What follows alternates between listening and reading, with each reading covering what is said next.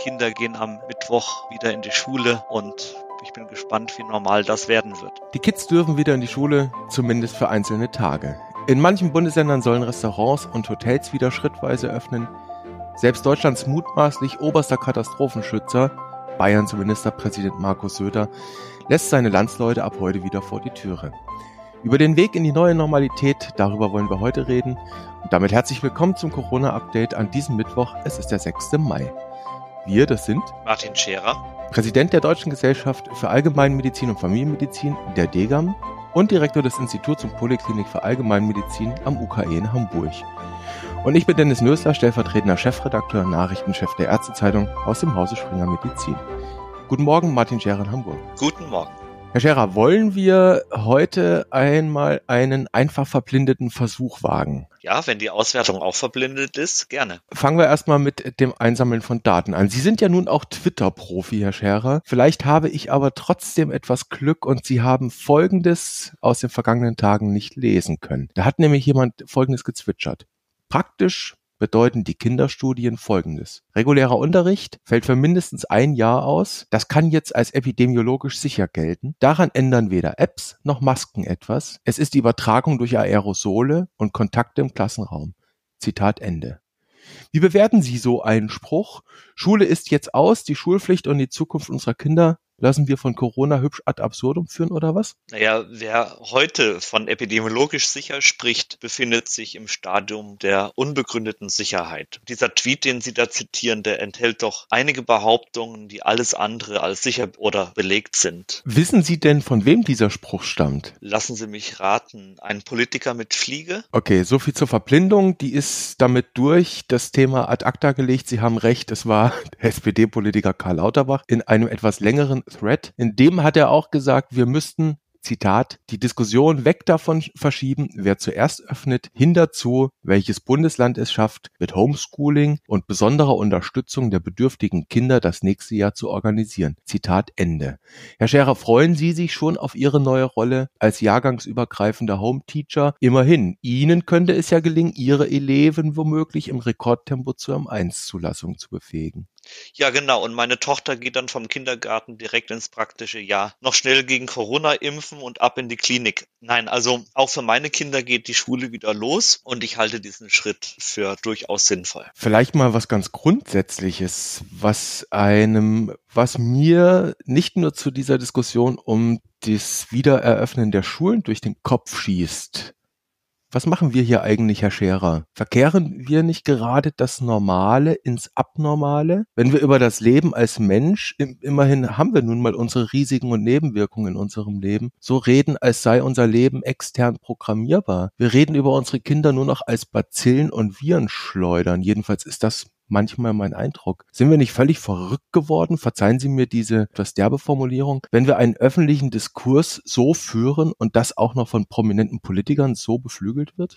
Gut, die Frage ist, was ist der öffentliche Diskurs? Ich habe in den letzten Tagen zweimal versucht, Fernsehen zu schauen, leider erfolglos. Ich musste bei zwei Talkshows wegschalten. Ich habe es einfach nicht mehr ausgehalten. Diese Engführung der Diskussion und diese Emotionalität zum Teil mit dem Begriff programmierbar bringen Sie es ganz gut auf den Punkt. Das Leben ist eben alles andere als programmierbar und wir sollten nicht so tun, als könnten wir jetzt bei der Corona-Thematik irgendwas programmieren. Das ganze Leben ist voller Unsicherheiten und der Begriff Virenschleuder, den Sie da benutzt haben, da muss ich Sie leider ein wenig rügen. Der gefällt mir überhaupt nicht. Jeder lebende Organismus ist ein potenzieller Wirt und das machen Sie ja auch nicht. Aber andere machen es, dass sie Menschen mit so einem Begriff Virenschleuder manchmal auf die Eigenschaft reduzieren, sich zu infizieren und Erreger weitergeben zu können. Der Begriff Virenschleuder tut mir gerade bei Kindern weh, denn die haben über viele Wochen die Maßnahmen still und geduldig mitgetragen und den Wegfall ihrer sozialen Kontakte und Freizeitaktivitäten toleriert. Sie haben eine schönere Bezeichnung verdient. Allerdings fällt mir spontan jetzt keine ein. Dann gestatten Sie mir zumindest noch einen kleinen Versuch der marginalen Ehrenrettung meinerseits. Ich habe ihn zitiert, diesen Begriff der Virenschleudern, ganz bewusst, um eben zu zeigen, wie der Diskurs da draußen stattfindet. Ich wollte mir diesen Begriff natürlich nicht gemein machen, sondern sie eher genau dazu kitzeln, zu sagen, was sie gesagt haben, nämlich, dass es ein Stigma ist, dass wir unseren Jüngsten da anhängen und dass es vermutlich, genauso wie sie gesagt haben, nicht der schönste Umgang mit unseren Kindern ist. Das habe ich auch so verstanden. Herr Scherer, dann lassen Sie uns noch einmal ein bisschen in die Wissenschaft einsteigen, bevor wir zu dem Thema Schulöffnung zurückkommen. In den letzten Tagen sind ja wieder einige neue Studiendaten veröffentlicht worden. Man kann diesen Begriff einige eigentlich gar nicht verwenden. Es ist unpackbar viel. Man kommt gar nicht mehr mit dem Screening hinterher, was da an Studiendaten kommt. Es sind also einige neue Publikationen erschienen, die sich auch mit der Frage beschäftigen, ob Kinder nun ein größerer, in Anführungszeichen, Transmissionsriemen, wieder so eine unangenehme Zuschreibung, für diese Pandemie sind oder nicht. Wollen wir mal ein paar dieser Veröffentlichungen gemeinsam kursorisch durchgehen, Herr Scherer, und dann ein Fazit ziehen? Haben Sie Interesse?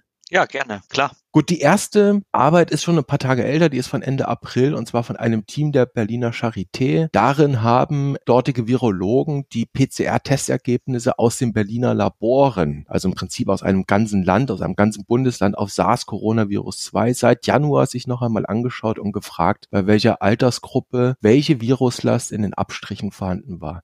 Herr Scherer, was ist da rausgekommen? Ja, das waren Daten zur Viruslast von 3700 Covid-19 positiven Patienten. Diese Daten wurden analysiert, um den Zusammenhang zwischen dem Alter und der Viruslast zu untersuchen. Und diese Daten zeigten, dass die Viruslast bei sehr jungen Menschen sich nicht signifikant von denen bei Erwachsenen unterscheidet. Und die Autorengruppe um Christian Drosten schlussfolgert dementsprechend, dass man aufpassen muss, wenn man jetzt die Schulen und Kindergärten unbegrenzt wieder öffnet, also sie warnen vor einer unbegrenzten Wiederöffnung und sagen, Kinder können genauso ansteckend sein wie Erwachsene. Die Autoren räumen selbst ein, dass eine solche Beobachtungsstudie schwer durchführbar ist. Zum einen schlossen die Einrichtungen schon, bevor man eine solche Beobachtungsstudie auf den Weg bringen konnte. Und zum anderen waren es reisende Indexpersonen, die am Beginn der Epidemie standen wir erfahren nicht sehr viel über die Methodik. Wir haben wenig Informationen zur Rekrutierung, wenig Stichprobenbeschreibungen. Wir können die Daten nicht gut einordnen und dann gehen die Daten, auf denen diese doch sehr weitreichenden Schlussfolgerungen basieren, auf relativ wenig Kinder zurück. Es klingt erstmal wie eine große Stichprobe, 3700 SARS-CoV-2 Infizierte, aber in der Gruppe der unter 11-Jährigen waren es gerade mal 49 Probanden und in der Gruppe der 11 bis 20-Jährigen 78. Also eine relativ kleine Stichprobe. Also hat die Gruppe Drosten eine einfache Beobachtung gemacht, sie auch publiziert. Und was sie jetzt machen, ist, dass sie sagen, okay, wir haben Viruskonzentration aller Altersklassen. Wir haben sie quantifiziert, haben die Viruslast quantifiziert und haben sich dann eben gefragt, ob die Viruslast bei unterschiedlichen Altersgruppen unterschiedlich ausfällt. Und das Ergebnis war eben, nein, die Viruskonzentration ist in allen Altersgruppen gleich verteilt. Aber der wichtige Punkt ist eben der, dass die Autoren dann extrapolieren von der Viruslast auf die Infektiosität. Das heißt also, das Risiko, dass eine infizierte Person eine weitere ansteckt und dann suggerieren sie, dass ihre Messungen die Entscheidung, die Schulen wieder zu öffnen, in Frage stellen, obwohl sie, glaube ich, nicht über wohl dosierte Schulöffnungen sprechen, sondern über unbegrenzte Schulöffnungen. Wie auch immer, das ist doch in der Schlussfolgerung ein relativ großer Sprung und da fehlen ein paar methodische Zwischenschritte und vor allem Studien. Sie haben es gesagt, die, die Autoren schreiben von Unlimited Reopening of Schools and Kindergartens, vor, vor dem sie waren. Und man muss natürlich auch dazu sagen, das ist eine retrospektive Analyse von vorhandenen Laborbefunden. Jetzt haben Sie das Thema Viruslast angesprochen, Viral Load und die Fragestellung, kann die Viruslast ein Surrogat für Infektiosität sein? Also kann die Viruslast uns mitteilen, wer viel Virus hat, ist infektiöser als jemand, der weniger hat?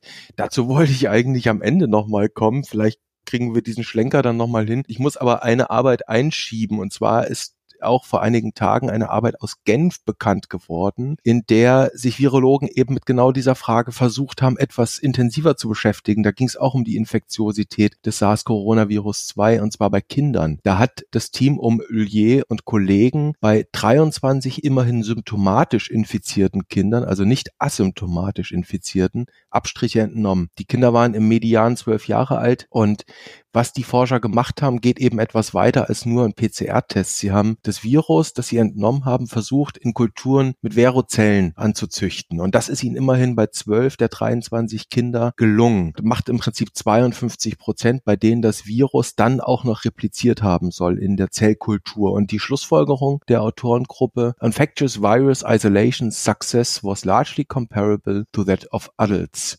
Herr Scherer, das klingt mir so ein bisschen, als würden die aus Genf bestätigen, was in der zuerst genannten Studie vermutet wurde. Ja, aber auch das ist keine Real-Life-Study, keine Real-World-Studie. Das ist eine Zellkulturstudie und was man da eigentlich bräuchte, wäre ein experimentelles Design, was aus ethischen Gründen natürlich nicht geht, dass man ausprobiert, wer steckt jetzt wen an. Das funktioniert nicht, aber was man machen könnte unter Real-World-Bedingungen, also unter wirklich realen Alltagsbedingungen, das wären Kontaktstudien, Kontaktanalysen, Datenanalysen, ökologische Studien. Da brauchst ganz andere Herangehensweisen, um dann wirklich die Ansteckung unter Alltagsbedingungen zu untersuchen. Sie haben das Stichwort genannt, ökologische Studien. Wir hatten in diesem Podcast an der einen oder anderen Stelle auch schon mal über solche Studien gesprochen. Ich glaube, da ging es um das Thema Mund-Nasenschutz. Wollen wir mal uns einer anderen Arbeit widmen, die vielleicht eher ökologisch ist oder zumindest mehr ökologisch ist. Und zwar eine Arbeit, die ist am 29. April veröffentlicht worden aus China. Dort haben die Autoren die Auswirkungen ja der dortigen Shutdown-Maßnahmen angeschaut, indem sie modelliert haben, was dadurch passiert sein könnte. Unter anderem in Shanghai. Herr Scherer, was ist daraus gekommen? Ja, die Studie geht davon aus, dass in China eben ausgedehnte nicht medikamentöse Interventionen durchgeführt wurden. Ein Maßnahmenpaket, das noch schärfer war als als bei uns. Und die Autoren gehen davon aus, dass vor dem Hintergrund, dass die Übertragung in unterschiedlichen Ländern einfach auch zunimmt, es immer noch sehr unklar ist, wie Alter, Kontaktmuster, soziale Distanzierung und allgemeine Anfälligkeit für Infektionen miteinander zusammenspielen. Also diese ganze Ansteckungsdynamik ist doch weitgehend noch nicht geklärt. Und um solche Fragen zu beantworten, haben die Autoren Daten aus Kontaktumfragen analysiert und sich mit Kontaktverfolgungen aus der Provinz Hunan befasst. Die täglichen Kontakte wurden während der sozialen Distanzierungsperiode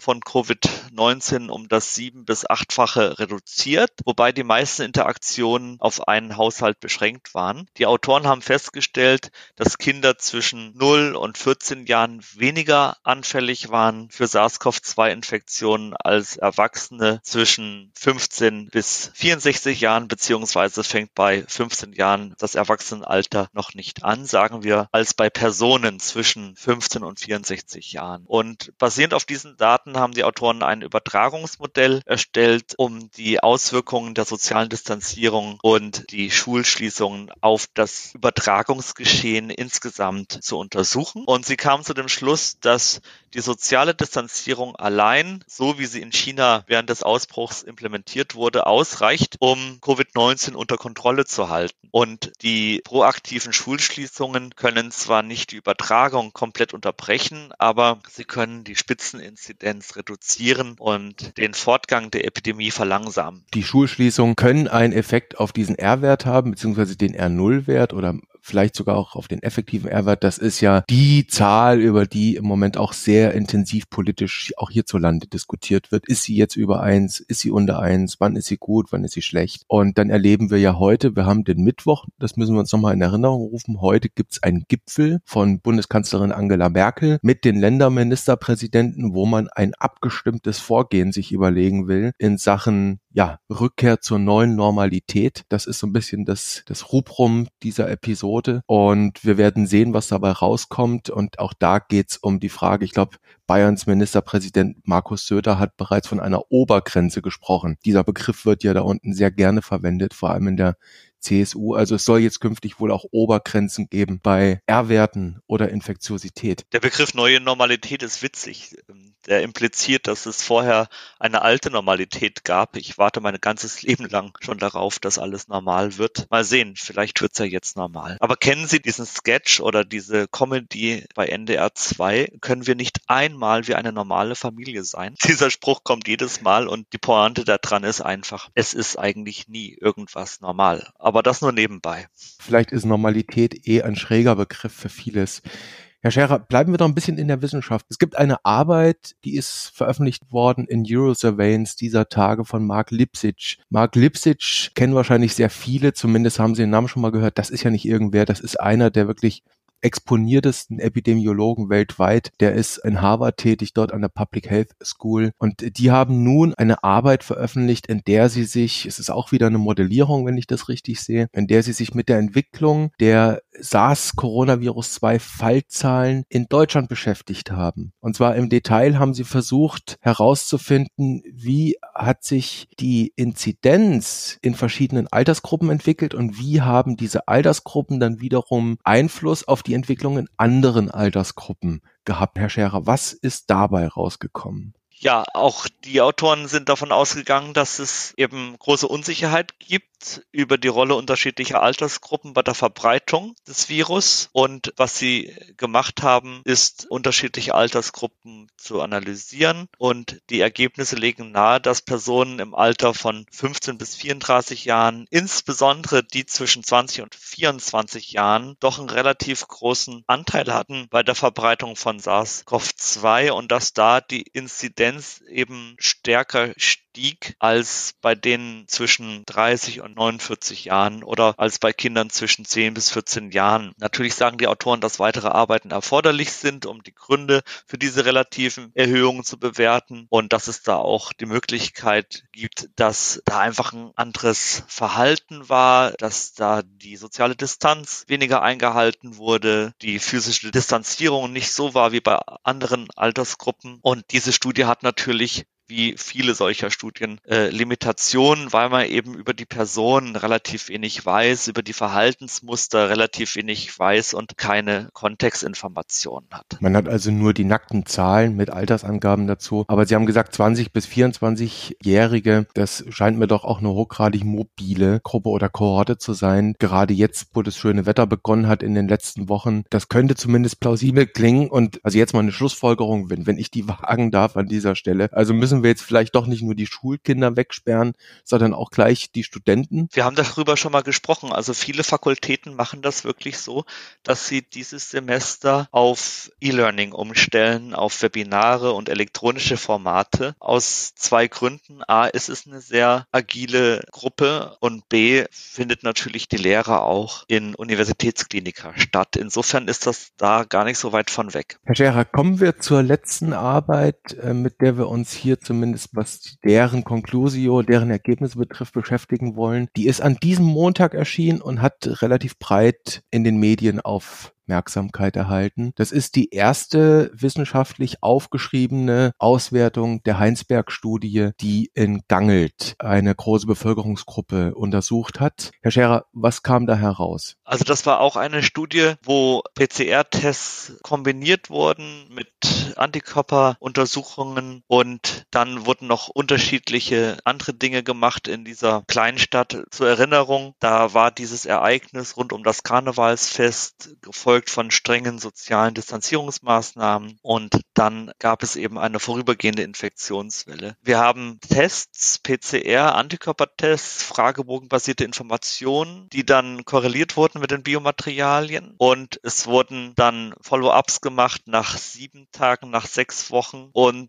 das Ganze war eben eine zufällig ausgewählte Population. Die Personen, die dann einen auswertbaren Infektionsstatus hatten, waren 909 919 an der Zahl und von diesen 919 waren 15,5 Prozent infiziert und das ist eben fünfmal höher als die Zahl der offiziell gemeldeten Fälle für diese Kommune. Die Infektion war oft mit charakteristischen Symptomen, wenn es die überhaupt gibt bei Covid-19, aber zumindest mit Symptomen wie Geruchs- und Geschmacksverlust assoziiert. 22,2 Prozent aller infizierten Personen waren asymptomatisch. Jeder fünfte war asymptomatisch. Das wiederum passt ja dann dazu, dass man sagt, okay, die Zahl der Infizierten ist fünfmal höher als die, die Eingang in irgendwelche Meldestatistiken gefunden haben. Das ist ein ganz interessanter Nebenbefund. Kann man aber nicht auf die gesamte deutsche Bundesbevölkerung hochskalieren. Das habe ich schon äh, Ihren Aussagen entnommen, weil Gangelt eben oder vielmehr auch der Landkreis Heinsberg ein ganz besonderes Setting ist. Da gab es diese Karnevalssitzung. Die gab es jetzt also in Berlin nicht. Die gab es vielleicht auch in Hannover nicht. Deswegen muss man da vorsichtig sein, inwieweit man die, die Zahlen jetzt Pass pro Toto für die gesamte Bundesrepublik nimmt. Herr Scherer, das ist eine ganze Menge gewesen. Man könnte sagen, nominell ein Flasch an äh, Literatur, mit dem wir uns hier befasst haben. Und am Ende könnte man geneigt sein, Konfusion pur daraus zu ziehen. Immerhin, diese Arbeiten, mit denen wir uns heute befasst haben, mit diesen fünf, es ist jetzt auch nur eine Auswahl, diese Arbeiten werden im Moment im Diskurs, zum Beispiel auf Twitter, immer wieder herbeizitiert, wenn es um das Pro und Contra von Schulöffnungen geht. Können uns diese Daten, die Sie jetzt hier zusammengefasst haben, können Sie uns irgendwie bei der Entscheidung über diese Fragen, die sich im Moment stellen, helfen? Na, letztlich handelt es sich bei den Schulöffnungen um politische Entscheidungen, in die viele Aspekte und Abwägungen einfließen. Sie haben gerade den Kanzlergipfel angesprochen, den Kanzlerinnengipfel. Da geht es ja dann noch um viele andere Bereiche, um Gastronomie, die Künstler, um die Musiker, um viele, viele andere. Das sind politische Entscheidungen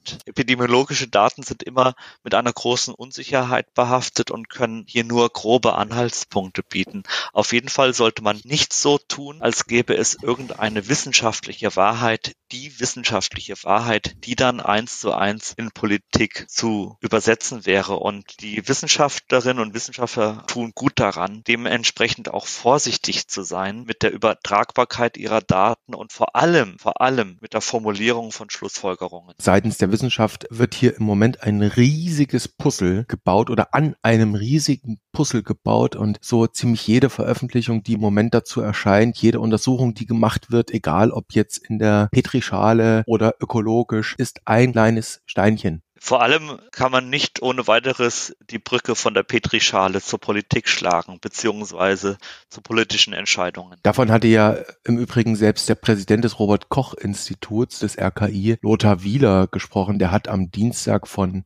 Designschwächen gesprochen bei einigen dieser Studien. Er hat die jetzt nicht namentlich kritisiert, aber hat gesagt, Leute, jede Studie hat ihre Limitation und das müssen wir immer berücksichtigen. Alle Studien, die wir heute besprochen haben, haben deutliche methodische Schwächen. Da fehlt es hier und da an guten Stichprobenbeschreibungen, da fehlt es an der genauen Beschreibung der Rekrutierung und die Versuchung ist eben dann doch hin und wieder, ich will da keinem was unterstellen, aber die Versuchung ist groß, mit seinen Daten unmittelbar Eingang in die Politikberatung zu finden. Und genau dagegen müssen wir uns Wissenschaftler dann doch schützen und auch verwahren. Die Wissenschaft, so sagte schon mein Chef am Uniklinikum Hamburg-Eppendorf, die Wissenschaft ist kein Serviceapparat für Politiker. Und wir Wissenschaftler müssen dieser Versuchung so gut wie möglich widerstehen, weil eben das Tempo, die Seriosität der Wissenschaft gefährdet. Und das, was die Politik oft braucht, ist Tempo, sind schnelle Entscheidungen. Das, was die Wissenschaft braucht, ist Sorgfalt und manchmal auch Langsamkeit. Das Ganze ist ja auch eine zweiseitige Sache. Ne? Also auf, auf der einen Seite kann es ja sehr wohl Wissenschaftler geben, die sich der Politik andienen, aber gehen wir mal gar nicht von diesem Extremfall aus, sondern eher davon, dass Politik versucht, das, was Sie sagen, Wissenschaft zu vereinnahmen und vielleicht auch Aussagen, Indizien in Beweise oder Begründungen umzudeuten. Deshalb sage ich, wir müssen, Wissenschaftler müssen sich dagegen aktiv verwahren, tun manche auch. Herr Gerhard, dann befragen wir mal unser Bauchgefühl. Wir sind ja nun alle auch Menschen. Menschen haben Bauch und der Bauch denkt mit und hilft uns manchmal abseits der sogenannten Rationalität. Mal ganz direkt gefragt an Sie, Herr Scherer, Schulen aufmachen oder Schulen zulassen? Und wenn wir sie aufmachen, ganz oder nur teilweise? Da hilft der Verstand tatsächlich besser als der Bauch. Also ich habe jetzt nicht jedes Bundesland im Blick, aber in Schleswig-Holstein läuft es ganz gut und wohl dosiert. Heute zum Beispiel geht's in Schleswig-Holstein los mit den sechsten Klassen im Gymnasium. Da werden die Klassen in zwei Gruppen aufgeteilt und wechseln sich wochenweise ab. Und das sind dann so um die zehn, elf Schüler, Schülerinnen und Schüler pro Gruppe. Und dann hat jede Gruppe jede zweite Woche drei bis vier Tage Schule. Und in der vierten Klasse ist es, glaube ich, nur ein Tag pro Woche. Das sind dann nur noch relativ wenige Schultage bis zu den Sommerferien. Was aber entscheidend ist, ist doch nicht die Frage Schule auf, Schule zu. Viel wichtiger ist es doch, wie diese Maßnahmen dann umgesetzt werden. Die meisten Gymnasien machen das sehr gut. Die verschicken dann vorab schriftliche Anweisungen, dass die Fahrräder mit Abstand geparkt werden müssen auf vordefinierten Flächen, dass bestimmte Eingänge und Ausgänge zu verwenden sind, dass man woanders rauskommt, als mal reingegangen ist, dass es ganz bestimmte markierte Laufwege gibt äh, in den Schulen mit Flatterband, dass man sich rechts halten muss, wenn man da langläuft, dass es an den Sitzplätzen feste Namensschilder gibt, offene Türen, die auch offen stehen bleiben, damit man keine Türklinke anfassen muss, Desinfektionsspender, Abstandsregeln. Also willkommen in der komplexen Intervention. So einfach ist es dann nicht, über Schule zu sprechen oder über Schule Schule auf, Schule zuzusprechen. Entscheidend ist, was genau in der Schule passiert und wie sowas dann ausgestaltet wird. Und kurze Frage, lange Antwort. Auf jeden Fall ist es sinnvoll, wohl dosiert die Schulen wieder zu öffnen und überhaupt wieder das öffentliche Leben aufzumachen. Wir haben in verschiedenen Podcasts schon auch gesagt, dass es eben darauf ankommt, dass man dann sich dementsprechend verhält. Haben Sie Bedenken, dass wir hier so ein halbes Jahr, so einen halben Jahrgang verlieren? Rein, rein curriculär? Also wenn ich mir mir vorstelle, wie ich manchmal ganze Schuljahre verschlafen habe, eher nicht. Also ich will jetzt nicht sagen, um Gottes Willen, dass Schule irgendwie entbehrlich sei. Aber ich will es mal anders ausdrücken. Wir alle machen irgendwie unseren Weg unabhängig von der Aufmerksamkeitsspanne in der Schule. Und wenn ich mir dann so die Aufmerksamkeit anschaue und mir das anschaue, was ich zu hören kriege, wenn ich frage, wie war es in der Schule, schön, was habt ihr gemacht, weiß ich nicht mehr, dann habe ich die Hoffnung, dass so eine intensive Zeit zu Hause auf keinen Fall zum Standard erhoben, aber überbrückungsweise auch ganz gut funktioniert. Und ich hoffe jetzt einfach mal, ich habe da keine empirischen Daten zu, aber ich hoffe mal, dass die Schüler über diese Phase jetzt gut hinweggehen, dass sie gut wieder einsetzen können. Das ist die Glaskugel, das kann ich nicht genau sagen, aber ich habe einfach die Hoffnung und auch das Gefühl, dass es relativ gut dann weitergeht. Grundsätzlich zum Schluss müssen wir vielleicht nochmal das Thema etwas breiter machen. Wir hatten es anfangs schon angedeutet. Wir haben darüber gesprochen, dass Kinder als Keimschleudern bezeichnet werden. Jetzt schauen wir uns mal generell die Situation an. Wir wissen, Kinder, vor allem die Kleinsten, die rennen immer mit verrotzten Nasen durchs Leben, gerade in der Winterzeit. Das gehört einfach dazu. Und das nur mal Pass pro Toto an diesem Bild festgemacht. Der Mensch ist ja sehr viel größer, sehr viel komplexer. Ist das nicht einfach Teil unseres Menschseins? Ist das nicht, jetzt kommen wir wieder zu dieser Normalität, zu dem üblichen. Ist das nicht etwas, was wir einfach ein Stück weit zu akzeptieren haben? Ja, das würde ich schon sagen. Und junge Eltern wissen, was es bedeutet, junge Kinder zu haben. Viele sind froh, wenn dann die Kinder in die Schule kommen, weil dann die ersten schweren Jahre mit den ganz häufigen Infekten rum sind. Das ist ein Stück weit Normalität und das Leben ist voller Risiken. Aber das Schwierige ist eben auch, dass man Entscheidungen treffen muss, wenn es darum geht, schlimme Verläufe zu verhindern oder wenn man die Möglichkeit Möglichkeit dazu hat. Und da möchte ich auch wirklich nicht in der Haut der Politik stecken oder in der Haut der Politiker stecken, die da wirklich eine sehr gute Arbeit machen und letztendlich auch dann die Verantwortung für vieles haben. Ich glaube, was wir gelernt haben, ist, dass man durch eine gesellschaftliche Verhaltensänderung, die erstaunlich gut funktioniert hat, durch Hygienemaßnahmen, das Maskentragen, Abstandsregeln und die soziale Distanz, dass man auch dadurch relativ gut, wenn man es wirklich auch einhält, die Ausbreitung verhindern kann. Und vielleicht sind wir dann das nächste Mal ein bisschen vorsichtiger im Herunterfahren von allem und akzentuieren mehr so diese ganzen Präventionsmaßnahmen. Aber hinterher ist man eben immer schlauer als vorher. Also eins kann man in jedem Fall sagen, jetzt schon an dieser Stelle, wir haben etwas gelernt, wir haben eine Menge gelernt. Und das bringt mich zu der mittlerweile altbekannten Frage, wollen wir es wieder mit einem Cliffhanger versuchen. Ja, zurück in die Zukunft, zurück in die neue Normalität. Ich glaube, das war heute Normalität 1.0 und vielleicht brauchen wir auch nochmal eine Folge zur neuen Normalität 2.0. Also wir werden uns erneut mit der Normalität, mit der neuen Normalität, das auch in Anführungszeichen, befassen müssen. Das war mir eine Freude, mit Ihnen über dieses Thema heute zu reden. Ich würde mich freuen, wenn wir uns wiederhören können an gleicher Stelle und auf gleicher Welle. Vielen Dank, ich freue mich auch.